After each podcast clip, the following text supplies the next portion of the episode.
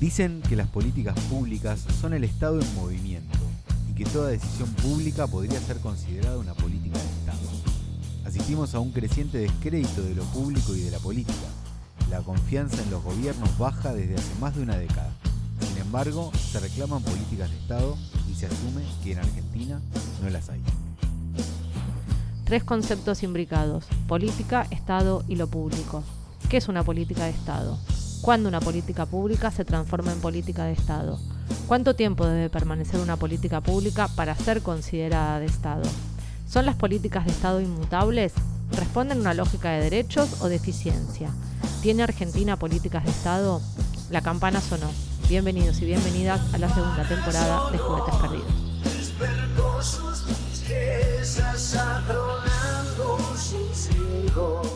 No es politólogo, pero participó en más elecciones de las que puede contar. Sabe lo que es un Bitcoin gracias a los videojuegos. Es categóricamente digital. Experto en comunicación política e innovación pública. Él es Juan Ibailuis. No es periodista, pero tiene una vieja radio espica. Es hincha fanática de River, profundamente analógica. Feminista y sabe más de lo que puede contar. Es graduada y profesora de la carrera. Ella es Mara Pegoraro. Este podcast es una paradoja. La política es confusa, contradictoria, a veces ineficaz, pero también indispensable. Desde la ciencia política nos proponemos revisar las imágenes instaladas en favor de reivindicar la ciencia como clave de interpretación y la política como actividad humana.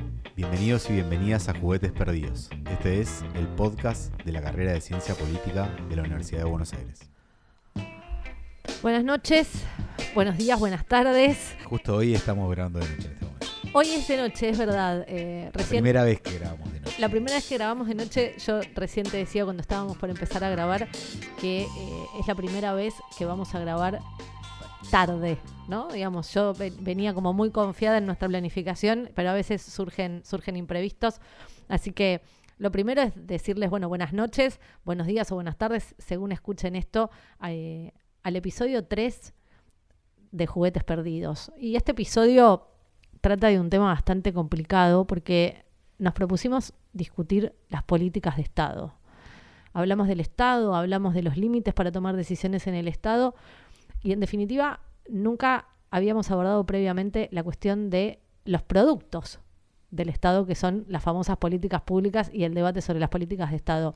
Y, y además discutimos el envase, no solo el producto, ¿no? Eh. Si cómo le decimos, si le decimos política pública o le decimos política de Estado. Es cierto, porque hay como una idea instalada de que es mejor tener políticas de Estado que políticas públicas. Y un poco de, eso va, el episodio de hoy. Venimos de estar en el, Ministerio de Ciencia y Tecnología, venimos de entrevistar a Daniel Filmus, eh, conversación que, que van a escuchar ahora. Este episodio va a parecer desordenado, pero confío en que después no, lo, no va a resultar así. Y me interesa primeramente contarles con quién hablamos para discutir políticas de Estado. Además de hablar con, Daniel Filmus, que Daniel Filmus es sociólogo, fue ministro de Educación, senador nacional, es miembro del Consejo Ejecutivo de UNESCO y actualmente es el ministro de Ciencia, Tecnología e Innovación Productiva. Y como nos aclaró él en el inicio de la entrevista, además y por sobre todas las cosas es profesor de la universidad, pero además me interesa recalcar que tampoco es politólogo, sino que es sociólogo. Así que venimos bien en, la diversidad de profesiones. Pero además de hablar con Filmus, hablamos con Fabián Repeto y hablamos con Pilar Arcidiácono. Fabián Repeto es politólogo también de la Universidad de Buenos Aires, es experto en políticas públicas y es consultor internacional en políticas sociales. Pilar es politóloga de la UBA, a pesar de que ella ya no se reconoce como politóloga, es profesora de sociología política, investigadora del CONICET y especialista en políticas sociales. Y sobre este punto me, me interesa particularmente explicar por qué elegimos estas personas para entrevistar, porque nos parecía importante tener todas las eventuales políticas públicas que solemos llamar políticas de Estado. Educación, planes sociales, políticas públicas en general. Yo creo que la salud forma parte de esta discusión sobre las políticas de Estado. No tenemos nadie para hablar de educación esta vuelta, eh, para hablar de salud. Ahí estoy otra vez con la dislexia. Bueno, tiene que ver con la nocturnidad, les pido disculpas, pero bueno, me interesa que podamos escuchar primeramente qué hablamos sobre las políticas de Estado, qué nos contestó Fabián y sobre eso que puedan escuchar después la conversación con Daniel Filmus. Conceptualmente no hay políticas de Estado como tales. Eh, hay políticas públicas, que vos, por supuesto, dado cómo ha evolucionado lo público estatal y lo público no estatal. Hoy por hoy, a diferencia de la matriz estadocéntrica, no es necesariamente sinónimo lo público de lo estatal. Si no interviene el Estado, no hay política pública. Políticas de Estado es un concepto, para mi gusto, periodístico, que tiene que ver con la idea de que, como lo sabemos y subyace en el propio, en el propio término, de que ciertos temas trasciendan los gobiernos de turno. Que eso en países con, con menos grieta y menos intento fundacional cada cuatro años que la Argentina no es una discusión necesariamente importante. Eso no te da ninguna pista, me parece a mí, de si estamos ante políticas públicas destinadas a permanecer en el tiempo eh, y mucho menos de la eficiencia y la eficacia y la calidad. Bueno, Fabián pareciera sugerir que políticas de Estado y políticas públicas son lo mismo, ¿no es cierto? Digamos, ahora, la pregunta es, Daniel, ¿vos coincidís? ¿Son lo mismo? ¿No lo son? ¿Hay políticas de Estado per se? Bueno, la verdad que yo creo y siempre, eh, desde la gestión, pero también desde el análisis sociológico, este, pensé que es el gran problema de la Argentina es que no tiene política de Estado. Más allá que no vamos a entrar en definiciones semánticas de qué significa política de Estado y si hay diferencias respecto a las políticas públicas. Las políticas públicas son las que se llevan adelante desde el Estado, el Estado nacional, local, eh, provincial, el que fuere. Pero yo creo que uno de los grandes problemas de la Argentina es un tema de cultura política donde eh, cuesta mucho que haya políticas que trasciendan los gobiernos, aún siendo gobiernos del mismo signo político. Hay una necesidad, por un lado, refundacional de cada gobierno que llega de empezar de nuevo, a veces con razón, porque los gobiernos marcan giros de 180 grados respecto a las políticas que se venían aplicando, pero también hay una eh, escasa, escaso apego al cumplimiento de las leyes, porque en última instancia las leyes podrían significar políticas públicas, políticas de Estado, porque trascienden a los gobiernos. Quiero dar ejemplos. Nosotros tuvimos entre el 2003 y el 2015 una ley de financiamiento educativo. Me tocó ser el ministro que la propuso, fue votada casi por unanimidad. Se suponía que era una política de Estado una política pública, como quiera, que había que cumplir y había que mantener el 6%. La ley decía eso, sin embargo se bajó al 4,8% del PBI. Digo, ese tipo de leyes, ahora estamos frente a una ley de financiamiento de la ciencia y la tecnología, podría ser una política pública porque plantea un objetivo al 2032. Eso debería ser una política de Estado. Sin embargo, uno sabe que estábamos en 0,37 del PBI en el 2015 y terminamos en 0,22% en el 2019, así que no hubo política de Estado. Es muy difícil, podemos buscar y encontrar algunos escasos ejemplos de políticas de Estado. Te diría, por ejemplo, la política antártica, la política hacia Malvinas, aunque las estrategias fueron distintas, temas que han trascendido los gobiernos, muchos de ellos, como el de Malvinas, están en la Constitución. Entonces es difícil, cuando se trata de Constitución, no tomarlo como una política de Estado. Pero en la práctica uno tiende a pensar que cuesta mucho y es el gran problema, el gran problema de la Argentina, este, para mi modestísima manera de ver, es que no encuentra ciertos ejes que exigen de mediano y largo plazo para poder avanzar política de Estado que trasciendan los gobiernos. Hay algo interesante en lo que decís y, que parece aparecer persistentemente, que es que las políticas de Estado tienen que ver con la perdurabilidad en el tiempo, ¿no? Digamos, como que sean materias que no se discuten independientemente del signo político de quien le toque gobernar lo público o, el Estado. Y ahí yo te, hago una pregunta y, me gustaría primero escuchar tu respuesta y después ver lo que nos dijo Pilar con al respecto, que es, yo siempre sostuve que salud y educación eran dos políticas de Estado en la Argentina. No en términos de tal vez el resultado efectivo, sino en términos del acceso garantizado. Eh, ¿Coincidís? ¿Te parece que pueden ser las dos grandes políticas de Estado de la Argentina, sobre todo en términos de la universalización? O... No. Eh, debieran ser, insisto, vamos a ir al caso de la educación. La 1420 plantea la universalización de la educación básica. Las leyes de educación, que debieran ser políticas de Estado, eh, son planes de gobierno.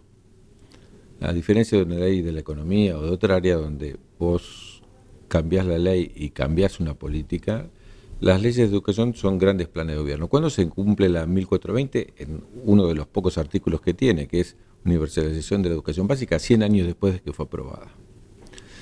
Entonces, este, uno puede plantearse si recién en los 70, 80, el 98% de los argentinos están yendo a la escuela primaria.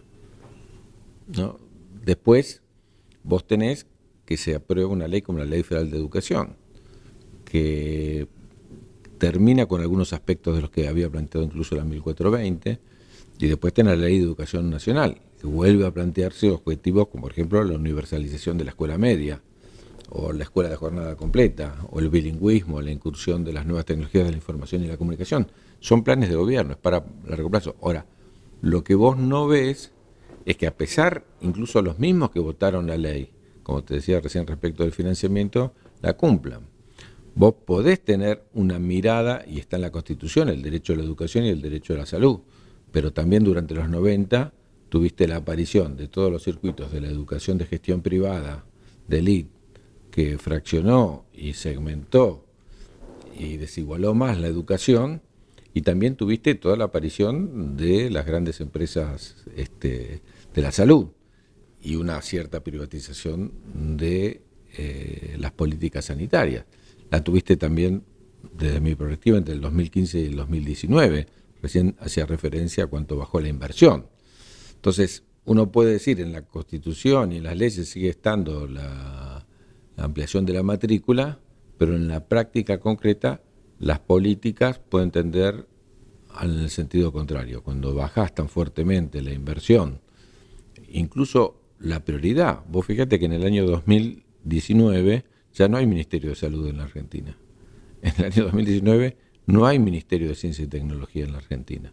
O hasta la propia existencia del ministerio, que fue degradado a nivel de secretaría, también el de trabajo, también el de ambiente, eh, se han elegido un conjunto de ministerios que tienen que ver con derechos básicos, este, como es el caso del derecho a la educación y la salud, que eh, sin lugar a duda refleja que nadie en el discurso va a dejar de colocar en un lugar central la educación y la salud, pero ciertos gobiernos no la colocan como un eje estratégico de sus políticas hacia el acceso a los derechos de toda la ciudadanía. Es interesante porque en realidad eh, el contrapunto que en general muchas veces se establece a este respecto, y por eso me gustaría que escucháramos lo que dijo, lo que, lo que dijo Pilar, es algo que vos marcas sobre el final. Una cosa es la promesa de garantizar el derecho y otra cosa es la garantía efectiva de la realización de ese derecho. ¿no? Digamos, en, definitiva, una política de Estado no me alcanza con la promesa. Una política de Estado debe realmente garantizar la efectividad de ese derecho. ¿no? Eh, te propongo que escuchemos lo que dice Pilar al respecto y, seguimos. Muchos de nosotros somos beneficiarios de políticas sociales y vamos a la universidad pública, digamos, la política educativa es universalista, de acceso público, gratuito, es, digamos, una política social. En muchos casos, sectores medios, sectores medios altos se autosegregan, por ejemplo, o nos autosegregamos, pero podemos ir a un hospital público a entre comillas, consumir salud, pero sin embargo algunos pagan prepagas, algunos se autosegregan también residencialmente, digamos, hay mucha discusión, pero esas son políticas sociales que están a disposición, porque los pilares universalistas, más allá después de todos los problemas digo, de calidad que tienen, de disparidad regional, etcétera, eh, bueno, son pilares que se mantienen estables. Acá antes mencionábamos quizás la perdurabilidad, ¿no? Como una primera característica, ahora aparece la universalidad, ¿no? Como otra segunda característica, pero con esta idea también que me parece interesante de, por más de que esté para todos, eh, no siempre está de la misma forma o con el mismo nivel y no siempre todos se sienten parte o hasta lo aceptan ser parte, ¿no? Sí, bueno, ahí tienes dos aspectos que son interesantes, hablando de educación, de salud y hasta de ciencia. Es verdad que uno puede decir democratización de la educación, ¿es democratización del conocimiento o no? Si yo digo democratización de ir a la escuela, hasta ese punto pero igual para sectores rurales, para sectores urbanos marginales y para sectores de chicos con discapacidades, tenemos muchas dificultades para decir que está garantizado y sabemos de que ya la obligatoriedad ahora incluye la escuela media y ya sabemos que mientras que, como dijimos, en 100 años se cumplió la educación básica, la escuela media todavía no está universalizada hasta sus últimos años, vos podés tener acceso a la escuela y no acceso al conocimiento. Y lo otro que podés tener es una segmentación de las calidades educativas donde ya no alcance para hablar de democratización que vos accedas a un certificado, sino que yo te pregunte para tomarte el trabajo qué certificado tenés, de qué universidad saliste, de qué escuela secundaria saliste, de qué escuela primaria. Entonces el qué, y ahí es donde está muy bien lo que se dice recién, hay sectores. ¿Por qué pagarías por algo que hay gratis? Porque en realidad no es gratis. Vos pagás por algo que lo gratis no tiene. Eh, muchos dicen, hasta algunos pagan por las reuniones de padres, por quiénes son los que participan de esas reuniones y con quién se codean, con quién están, con quién hacen una relación social. Entonces, en un mundo que era yo diría, hasta entrada a la década del 70, muy igualitario en la Argentina, y también lo ves en los niveles de pobreza, en los niveles de indigencia y de inclusión y de desocupación, la Argentina que se fue fragmentando principalmente a partir eh, incipientemente en la dictadura de los 60, pero muchísimo más en la dictadura de los 70, y la verdad que hay que, ese mérito es un mérito de los 90 fundamentalmente, vos creaste mi época, vos, el que iba a la escuela privada era el que no le daba la cabeza. Entonces la discriminación era el que iba a la escuela privada, porque no le daba para probar en la escuela pública. Lo que hizo el menemismo en buena medida fue generar circuitos de calidades diferenciadas, donde vos hoy podés ir a un jardín privado, a una escuela primaria privada, a un secundario, y lograron hacer en los 90 las universidades privadas, porque las universidades privadas de hasta los 90, salvo en la católica, eran casi universidades de segunda, vos ibas, y muchas carreras no estaban en las universidades privadas. Entonces crearon circuitos donde te permiten casi no contactarse con el resto de la gente. El ejemplo más claro es el gobierno de Macri. Cuando vos mirás el gobierno de Macri, los que están, hay muchos estudios justamente de los politólogos al respecto, de dónde provienen son CEOs que provienen de la educación privada. La mayor parte, más del 60%, cosa que es contraria a cómo es la relación en la población en general. Entonces, para esos cargos que se necesitan no del Estado, también de la conducción de las empresas, ya hay circuitos donde un 20% de los argentinos y argentinas que son parte de esa elite pueden ir y no tocarse con el resto. Pues si hay democratización de la educación, bueno, todos van. ¿Hay democratización del conocimiento? No.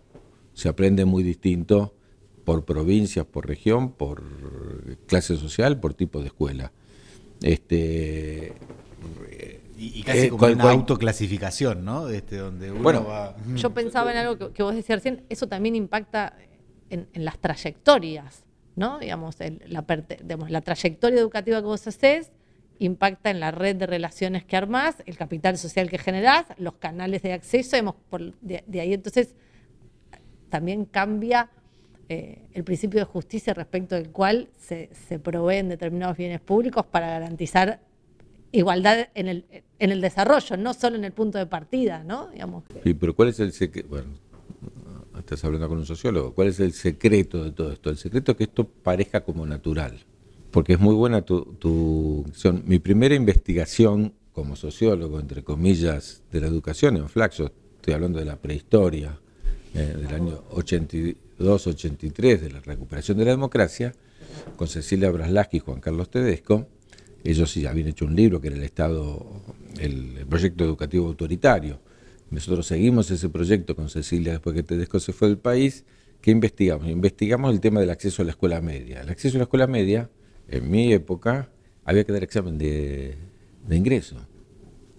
Entonces, si vos tenías para pagar una academia, ibas a las escuelas que te exigían 80 puntos para entrar. Si vos no tenías para pagar la academia y tenías una preparadora en el barrio, ibas hasta la de 60 puntos. Y si no tenías nada, ibas a las escuelas de descarte. ¿no? Esa, esa era la cuestión. Nosotros sugerimos, y así lo hizo el gobierno de Raúl Alfonsín después de la investigación, de que ese examen era el que clasificaba y nos pareció que una medida democratizadora era levantar el examen. Entonces se levantó el examen. Volvimos a hacer la investigación, porque tuvimos la posibilidad de volver a hacerla un par de años después. Y los mismos iban a las mismas escuelas, porque cada uno se autopercibía respecto de qué circuito educativo le correspondía. Y sabía, y así pasaba, que el que quería saltar de circuito, es decir, quería ir un circuito de una calidad un poco mejor, y era el mejor alumno del circuito más bajo, era sancionado porque le ponían un, decir, un 9 acá era un 4 en el otro también por todo un proceso más complejo que incluso la idea de eh, la profecía autocumplida del profesor.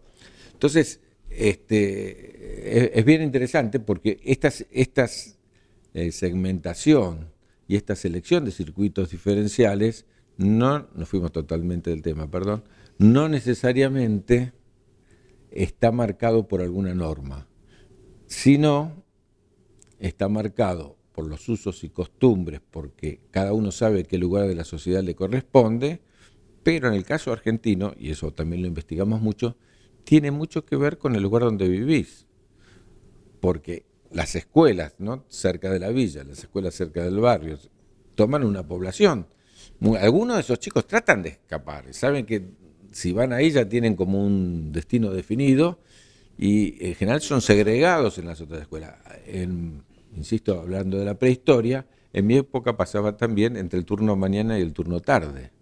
Cuando un chico, la maestra lo veía, la directora de la escuela, un poco morochito y demás, le decían, mejor el turno tarde porque ahí no exigen tanto y su hijo va a andar bien, y los otros iban al turno mañana, y ahora pasa en los barrios. Sin ir a la prehistoria, también pasa en la universidad, dependiendo la cátedra, el, turno de la cátedra, si, cursas en la comisión de la mañana, si cursas en la comisión de la noche, no es la misma la población en términos del trabajo. Digo, la gente que cursa generalmente a la noche y los profesores que damos clase a la noche, la población llega más cansada, digamos, porque no tiene la misma energía que levantarse y ir a cursar. Digo, ahí hay, empieza a haber como una cantidad de barreras invisibles que empiezan a, modificar las trayectorias.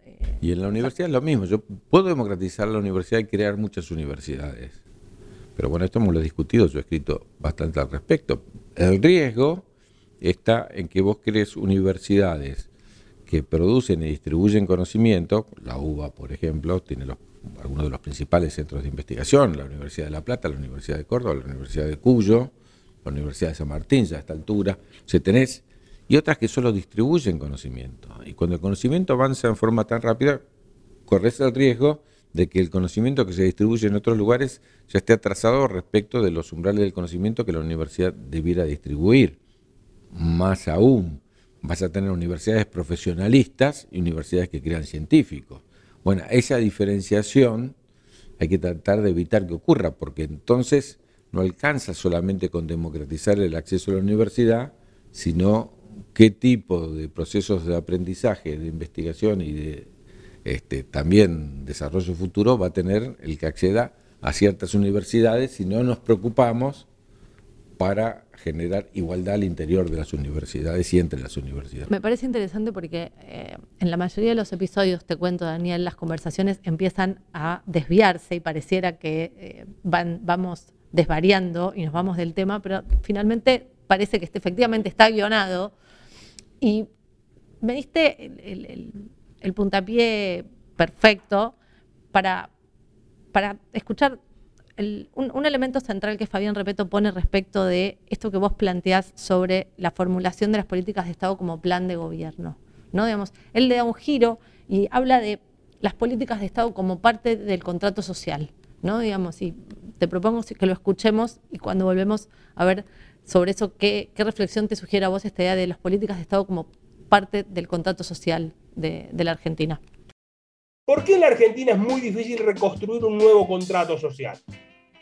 Porque Argentina tiene un modelo cultural, seas peronista, radical, del PRO, probablemente la extrema derecha seguramente no, donde está la idea de que vos tenés que eh, tenés derechos si te los mereces. ¿No? El modelo meritocrático, digamos, de Bismarck, digamos, en el campo de la política, de la política social. Una vez haciendo zapping, eh, viendo Crónica TV, un corte de luz que había en algún lugar, no sé si era el conurbano, Ciudad de Buenos Aires, no importa, no, no tiene nada que ver. Un vecino que estaba enojadísimo, su argumento de por qué le tenía que volver la luz no era porque yo soy un ciudadano que tengo derecho a tener luz, o porque soy una persona vulnerable que necesita la luz para que lo que compré en el freezer no se me destruya, sino que el argumento de él es, yo soy trabajador, yo merezco tener la luz. Entonces te da la pauta de que lo que él preveía como fuente de sus derechos no era el modelo de ciudadanía, un poco yendo a tu pregunta inicial, sino que era el modelo de trabajador. Porque el argumento subyacente de eso, yo no me acuerdo toda la anécdota, es que si el vecino de al lado hacía changas y no laburaba formalmente, que a él le cortasen la luz. Pero a él no. ¿Coincidís, Daniel, con algo de lo que plantea Fabián respecto del el cambio en la, infraestructura social y, la, y la relación entre derechos, trabajador y ciudadanía? Sí, bueno, el tema que plantea muy bien Fabián eh, también es cuando empiezan a haber no trabajadores. Como en Argentina históricamente ser trabajador, que por ejemplo en los libros de lectura aparece en la década del 40 y del 50 como, un, como la, integración y como el modelo. Eh, Perón no es el más inteligente, Perón no es el, tipo más piola, es, el primer trabajador, digamos. El modelo del trabajo y de la inclusión de, este, de los trabajadores es que lo que te daba la universalidad de ese derecho real, no el que marcaba la ley, sino la posibilidad del acceso concreto, entre otras cosas a la luz, por supuesto, al agua y a tantas otras cosas. Así que reivindicarse como trabajador es una cuestión de absoluta dignidad que sea en contraposición con el no trabajador ya no es lo mismo de la época en que uno decía, bueno, en Argentina hay una sola clase de hombres las que trabajan ya no hay una sola clase de hombres y de mujeres, porque una parte ya no trabaja o trabaja en empleos precarios, cosa que no existía hasta los 70, insisto, hasta los 70 cuando vos vas a mirar es un 2%, un 3%, 4% de pobreza tenía, pero que no trabajaban, el 2-3%. Argentina incorporó muchos migrantes de los países limítrofes justamente porque todos tenían ese acceso al derecho del trabajo, ¿no? Pero de cualquier manera, a, mí me parece importantísimo colocar como, eje central de las políticas la dificultad de, construir política de Estado. Y que el mecanismo para que quizás podamos avanzar en las políticas de Estado es en aquellas políticas que la sociedad las toma como propias. Quizás esto que se llamaba como contrato social. Por ejemplo, derechos humanos no era una política de Estado. No es que Menem en el medio, Alfonsín comenzó y Menem fortaleció al revés, indulto. Pero después de 2003 se recuperó como política de Estado. Y cuando Macri, por ejemplo, llegó el momento del 2 por 1, bueno, toda una sociedad salió a la calle indignada y las encuestas mostraban que el 90% decía que había que este, castigar a aquellos que habían violado los derechos humanos en la época de la dictadura y no se les podía perdonar. Cuando quiso cambiar el, el 2 de abril de Malvinas y el 24 de marzo de día salió la gente y dijo no y tuvo que volver atrás. Entonces, me, animaría a decir que democracia y derechos humanos constituyó, constituyen política de Estado porque una sociedad capaz de dar la pelea para que sea política de Estado y trascienda a los gobiernos. No hay muchas en esa naturaleza. ¿no? Pensemos en la educación, no es todavía un patrimonio social la lucha por una educación democrática y mucho más por la ciencia. Es interesante, estos días salieron varias encuestas que colocaron a los científicos y a la ciencia a la cabeza del prestigio social. ¿Por qué? Los científicos somos 100.000 en la Argentina. Es decir, salimos a la calle 100.000 no jodemos a nadie. Ahora, la sociedad, sabiendo que la ciencia es fundamental, por ejemplo, para combatir la pandemia, ¿saldrá a la calle a pedir ciencia? bueno, lo vemos bastante difícil. Entonces, uno lo que tiene es que hay momentos donde mejoran los salarios científicos, momentos donde da lo mismo que mandarlos a lavar los platos o que se vayan del país. Entonces uno dice una política científica por ejemplo, una política que fue hasta el, hasta el 2015 política de Estado fue la política nuclear, que empezó en la dictadura y se tomó como que si la retrasás, como se retrasó esos cuatro años entre el 2015 y el 2019, quizás nunca volvemos a estar ahí donde estábamos. ¿no? Uno tiene miedo la, política satelital. Fueron políticas, fueron políticas de Estado y recorrieron, incluso el neoliberalismo en la época de Menem las sostuvo y las mantuvo las profundizó. Bueno, Menem tiró abajo el proyecto Cóndor, que era una parte de, nuestra política espacial.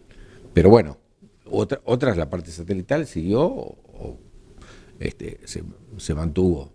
Entonces, eh, me parece que la única forma que uno lo ve eh, para poder tener política de Estado eh, es que la sociedad la tome como propia y garantice que sea cual fue el gobierno, no puede avanzar. Por ejemplo, la privatización de la, cuando uno mira la política de Chile, privatizó la escuela pública. Había que pagar la escuela pública. En varios países de América Latina. En Argentina eso nunca pasó. Estaba el tema de los vouchers, ¿no? de, pagar la demanda y no la, oferta. Tampoco pasó. Hay ciertos puntos donde la cultura pública de Argentina eh, protege y defiende. Por ejemplo, Menem logró eh, porque yo había hecho encuestas en los 80, la gente defendía el Estado. La destrucción del estado de bienestar y convertirlo en un estado de malestar hizo que esa política de Estado de defensa de lo público, la gente decía, no, privatizame porque si no, no tengo teléfono, privatizame por favor la luz porque si no, no tengo luz. Entonces, políticas públicas generaron privatización a partir, de lo que lo hubo, lo plantea muy bien, del estado de bienestar transformarlo en estado de malestar. Entonces, entre nada y tenerlo, pues prefiero pagar y por lo menos tener, que es el caso también que hablábamos antes de la escuela.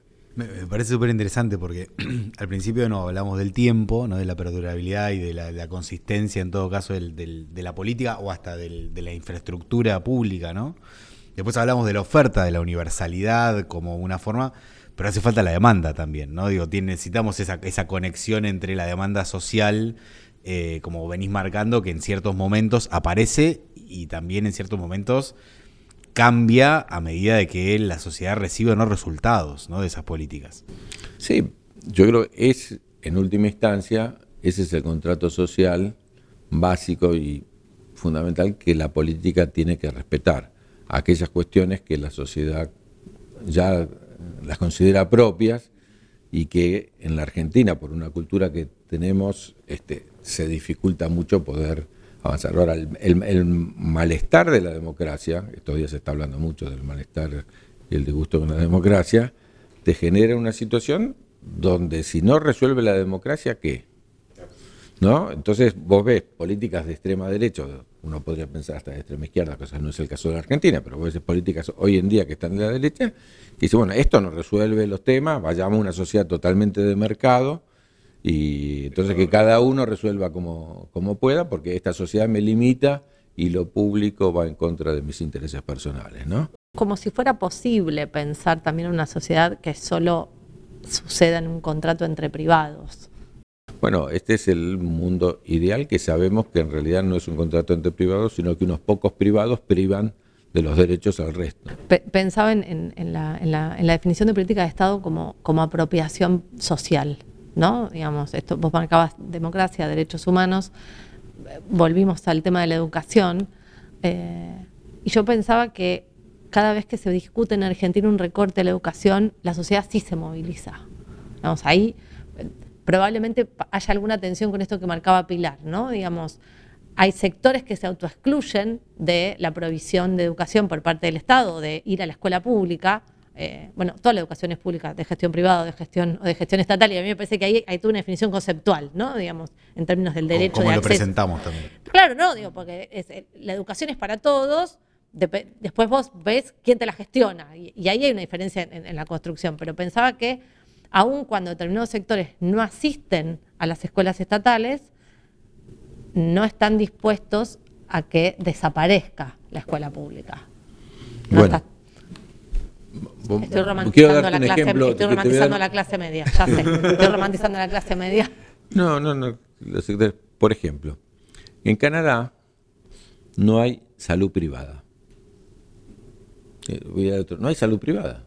Es decir, los muy ricos de Canadá que quieren salud privada se van a Estados Unidos, que es cerca, y, pero no hay salud privada, hay salud pública. Entonces, ¿quiénes defienden la salud pública? Los más ricos. Lo defienden todos, porque es de todos. El problema de la educación argentina es que cuando salieron sectores medios altos y altos de la educación pública, la defensa que quedó, quedó en los sectores medios y los sectores medio bajos. Entonces, tenés un problema serio, porque ese sector que tiene que defender la educación pública también tiene el problema del trabajo, tiene el problema del salario, tiene el problema de la vivienda, tiene el problema de la salud. Eh, entonces, y aparte es el sector que es menos capaz de evaluar la calidad de la educación. Entonces yo te puedo mantener abierta la escuela y te, que tengas dos horas de clase, como pasó en la Argentina con los turnos intermedios y ahora vuelve a pasar en algunos lugares. Eh, o, la escuela comedor, digamos. La escuela trata problemas sociales, pero no los temas pedagógicos. Y la única institución para tratar los temas pedagógicos es la escuela, mientras que los sociales los podría tratar otra institución. Entonces, es verdad que hay todavía, yo me animaría a decir que hay todavía una conciencia de una lucha importante, que fíjate que la diferencia es que la encabezan los docentes. No es que la gente sale masivamente por la escuela pública, que los docentes son muchos, tienen una altísima capacidad de, presión, entonces salen los docentes. ¿Sí? Los universitarios podemos salir, porque estamos acá en el centro. ¿Dónde salen los chicos de las escuelas rurales? ¿Eh? ¿Dónde salen los chicos con discapacidades a reclamar para que tengan igualdad de posibilidades? No salen, no salen muy poco. Y si salen, no los escuchan. Yo fui ministro de Educación, mi preocupación es que pasaba con ustedes, que pasaba en el clínica. Porque los tenía cuatro cuadras y si cortaban Córdoba a las seis de la tarde, yo me tenía que buscar otro trabajo. Digamos, la presión. ¿no? Fíjate que es un tema, la diferencia entre gobiernos populares y, gobiernos no populares, yo la también este tema que decís de la oferta y demanda es que el gobierno no popular atiende la demanda y el gobierno popular atiende la necesidad. Y es muy probable que el que tiene mayor capacidad de demanda, que es el universitario que está en el centro, no es el que tiene la mayor necesidad. Si yo voy a mirar a la década de los 90, pensemos Universidad de Buenos Aires, Uberov y, y demás, yo voy a ver, porque lo vimos nosotros en el 2003, es que pasó lo mismo con Macri. ¿eh? Toda la educación, si yo te diría, la educación cayó el 40% del presupuesto, pero la universidad solamente el 15%. Textual porque estoy, el tema no lo pude terminar porque asumí acá en el ministerio, pero el libro que estaba escribiendo tenía que ver con eso. Es decir, todo cayó, pero el que cayó menos es el universitario. ¿Por qué? Porque tiene mayor capacidad de presión. Y un poco el pacto, uno puede llamar Menem Suberov, era bueno, no me toques la Universidad de Buenos Aires, dame mis recursos, que es la que me molesta, porque después se hace un lío la Universidad de Loma de Zamora, y no te cuento si hace un lío la, Universidad de Chaco Austral, que el otro día hizo un lío, este, eh, ya no me, no me preocupa. ¿no? Entonces, hay un tema, insisto, política de Estado debiera ser atender las necesidades no la capacidad de demanda. La capacidad de demanda es directamente proporcional a las condiciones socioeconómicas que tenés. sabemos que te tenés que ir y eh, a mí me gustaría poder seguir haciéndote un montón de preguntas, pero te voy a liberar, prometo. Así que te voy a hacer la última para que lo que nos queda del episodio lo conversemos a partir de, de la respuesta que me des a esto. ¿Los planes sociales son una política de Estado?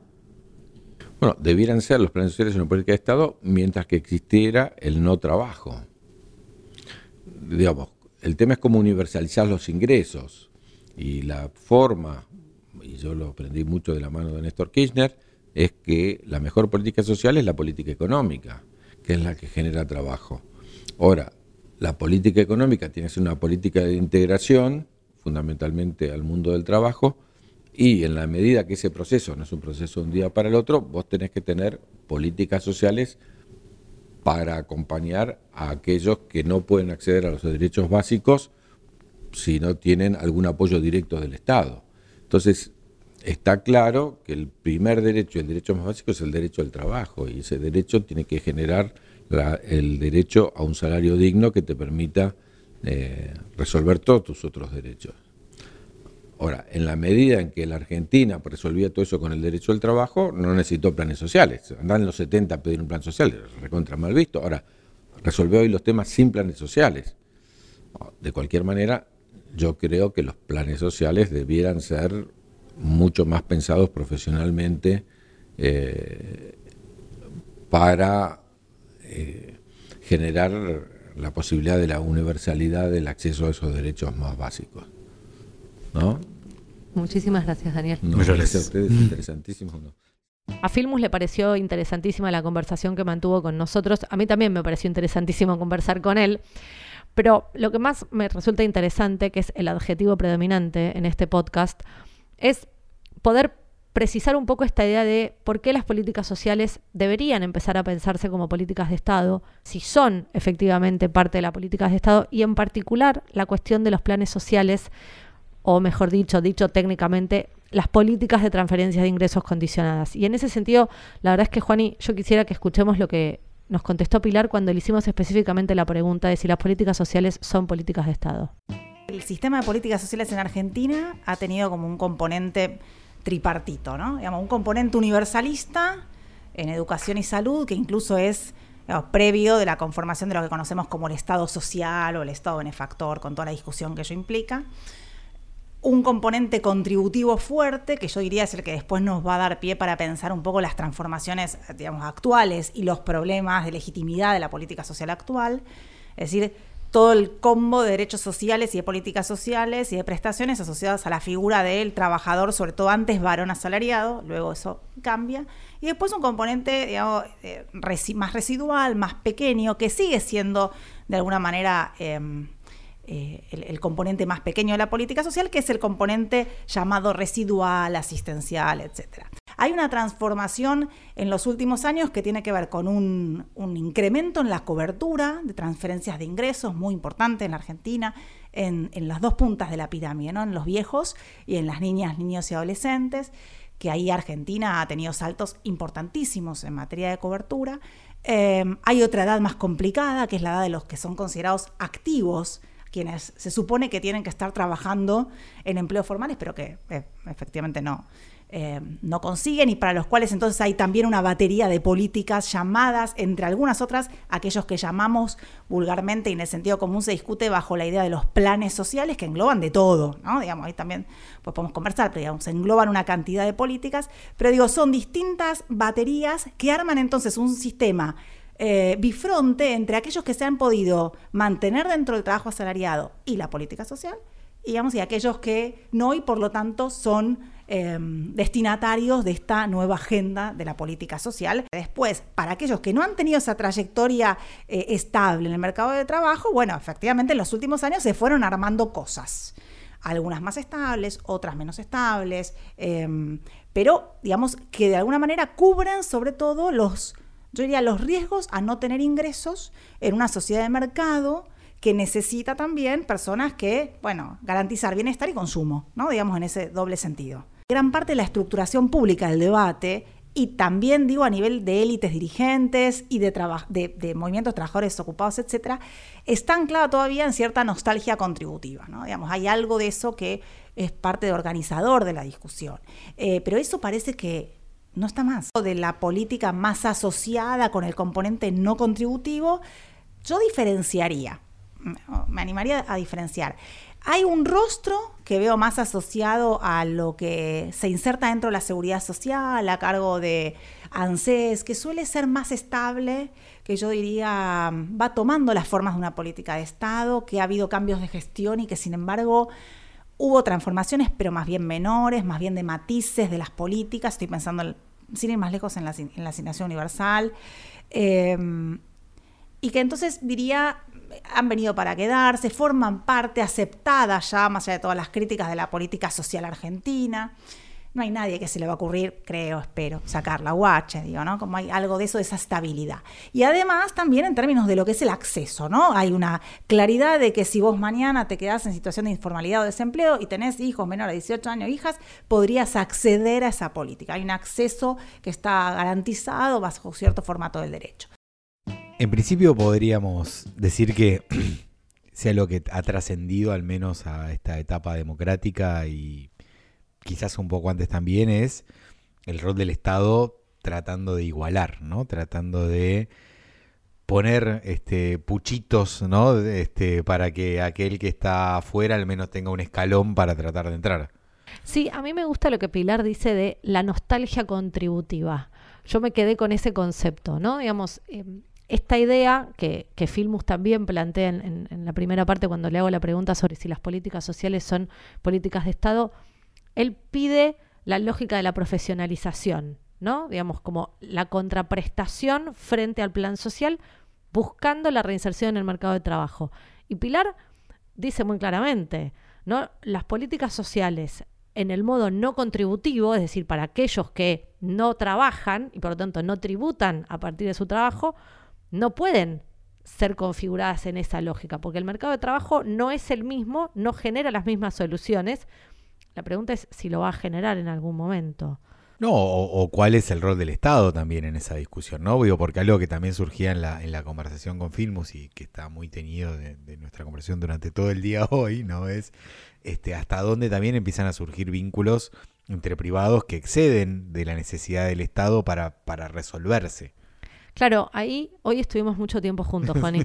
Creo que fue el día que más tiempo juntos pasamos, pero me, me quedo con, con, esta idea de, de Pilar también de decir, bueno, la UH no está en discusión, ¿no? Y es como, ojalá así sea, pusiste cara, abriste los ojos, eh, les cuento a la gente que nos escucha porque acá no hay cámaras, pero me, me, me gusta esta idea de que las políticas de Estado no necesariamente tienen que ser eh, superiores moralmente. ¿no? Me parece que las decisiones públicas y las políticas de Estado vienen a resolver problemas, independientemente de si estamos de acuerdo con la manera en la que se define el problema o inclusive con la solución que, se está planteando, pero sí con una decisión de que el Estado tiene la obligación de dar respuesta a las problemáticas sociales la pregunta que yo me, quedo, me quedo para hacer es si desde la política y desde la disciplina también y desde la ciencia política estamos definiendo bien el problema. Eh, y me parece que ahí tenemos un desafío, ¿no? Digamos, cómo, cómo redefinir en esta nueva sociedad, que ya no es la sociedad del pleno empleo, tampoco es la sociedad analógica que yo tanto añoro, eh, si tenemos las categorías para pensar los problemas. Y, ahí me parece que, que además surgen algunos este, fenómenos que fueron muy mencionados hoy en, la conversación, en, las diferentes instancias que tienen que ver con acuerdos, con la perdurabilidad de la acción del Estado en diferentes temas, con cómo eso también es recibido por la ciudadanía y cómo eso es valorado por la ciudadanía, ¿no? Porque, digo, podemos tener eh, algo que ah, de yo cada, cada vez me gusta menos el término política de Estado ahora y más después de este episodio, pero mm, políticas que están instaladas y que son instituciones, de hecho, dentro de nuestro país, pero cuyo delivery y cuya recepción por parte de la ciudadanía les ha, les ha quitado al menos la valoración que hace que hoy estén en, la cabeza de lo que nosotros entendemos que el Estado nos debe garantizar. Dijiste algo clave y, y tomo lo que decís, que es la legitimidad, ¿no? Digamos, las políticas públicas necesitan legitimarse. Parecía que si eran políticas de Estado ya no, no necesitaban esa legitimación. Bueno, la verdad es que sí, digamos. Y ahí vuelvo, vuelvo al inicio del episodio con esto que decía Fabián, ¿no? Digamos, solamente el Estado hace políticas públicas. Eh, el resto es una discusión que no tiene nada que ver con la rigurosidad que nos propusimos en, en este episodio. Y yo le prometí a Fabián una pastilla final, que es la relación entre academia y política. Y me gustaría que escuchemos lo que nos dijo Fabián sobre eso y que vos, Juani, que sos un reactivo de la academia, eh, me digas si estás de acuerdo. Yo creo que sería una soberbia insoportable de los intelectuales creer que el problema fundamental es la falta de evidencia. Los académicos creemos que los ministros leen paper y, y lo que tenemos que reconocer es que la evidencia, el conocimiento científico de todo tipo y especie, es un insumo más para la toma de decisiones. El problema es cuáles son los otros insumos, ¿no? Y cómo los, y cómo los priorizamos o los privilegiamos en función de, a qué estamos acostumbrados a trabajar cuando ponemos todo eso en, el mixer de la toma de decisión, ¿no? Digo, las emociones, eh, los, los, los, favores debidos, ¿no? el conocimiento del territorio. ¿Cuáles, ¿Cuáles son los otros ingredientes? A mí me gusta esto que, dice Fabián, los ministros no leen papers. No le pude preguntar a Filmus si él para tomar decisiones lee papers, pero tiendo a coincidir, eh, sobre todo con la emergencia o la urgencia con la que tuvimos que, hacerle la entrevista al ministro, de que efectivamente a veces el, diálogo con más tiempo o el pensamiento más metódico no siempre está disponible para, para tomar decisiones, pero eso no significa, y me gusta lo que dice Fabián, que las decisiones no se tomen basadas en evidencia. Tal vez la evidencia con la que toman decisiones la política no es la misma con la evidencia con la que hacemos ciencia. Bueno, también muchas veces podemos discutir de las bibliotecas, ¿no? Digo, ¿cuál es la biblioteca que yo elijo para tomarla? Porque si algo que nos plantea la ciencia y la academia y la investigación y todas estas cosas que nos llaman la atención a nosotros, más allá de cuán, cuán dentro nos sentimos parte o no, es que no hay una sola verdad, sino que hay interpretaciones y hay diferentes modelos que nos sirven para plantear caminos. Claro, desde una mirada más positivista alguien podría decir, bueno, el problema lo tienen en realidad ustedes porque no tienen paradigma y entonces dejen de hablar de ciencia, ¿no? Pero este podcast no es sobre ciencia, es sobre, sobre política y sobre ciencia política y no sé si aclaramos si hay políticas de Estado o no las hay. Eh, me quedo con la idea de que hay políticas públicas. Eh, y el Estado hace políticas públicas. Tal vez no es el único actor que las haga. No, y tal vez perduran y tal vez no, y tal vez nosotros como ciudadanos las podemos valorar, hacer parte de nuestra vida democrática y a veces también podemos elegir que no lo sean. ¿Te quedaste con la idea de que la política de Estado en la Argentina es la democracia? Me gusta esa. Gracias, Juaní. Hasta la próxima.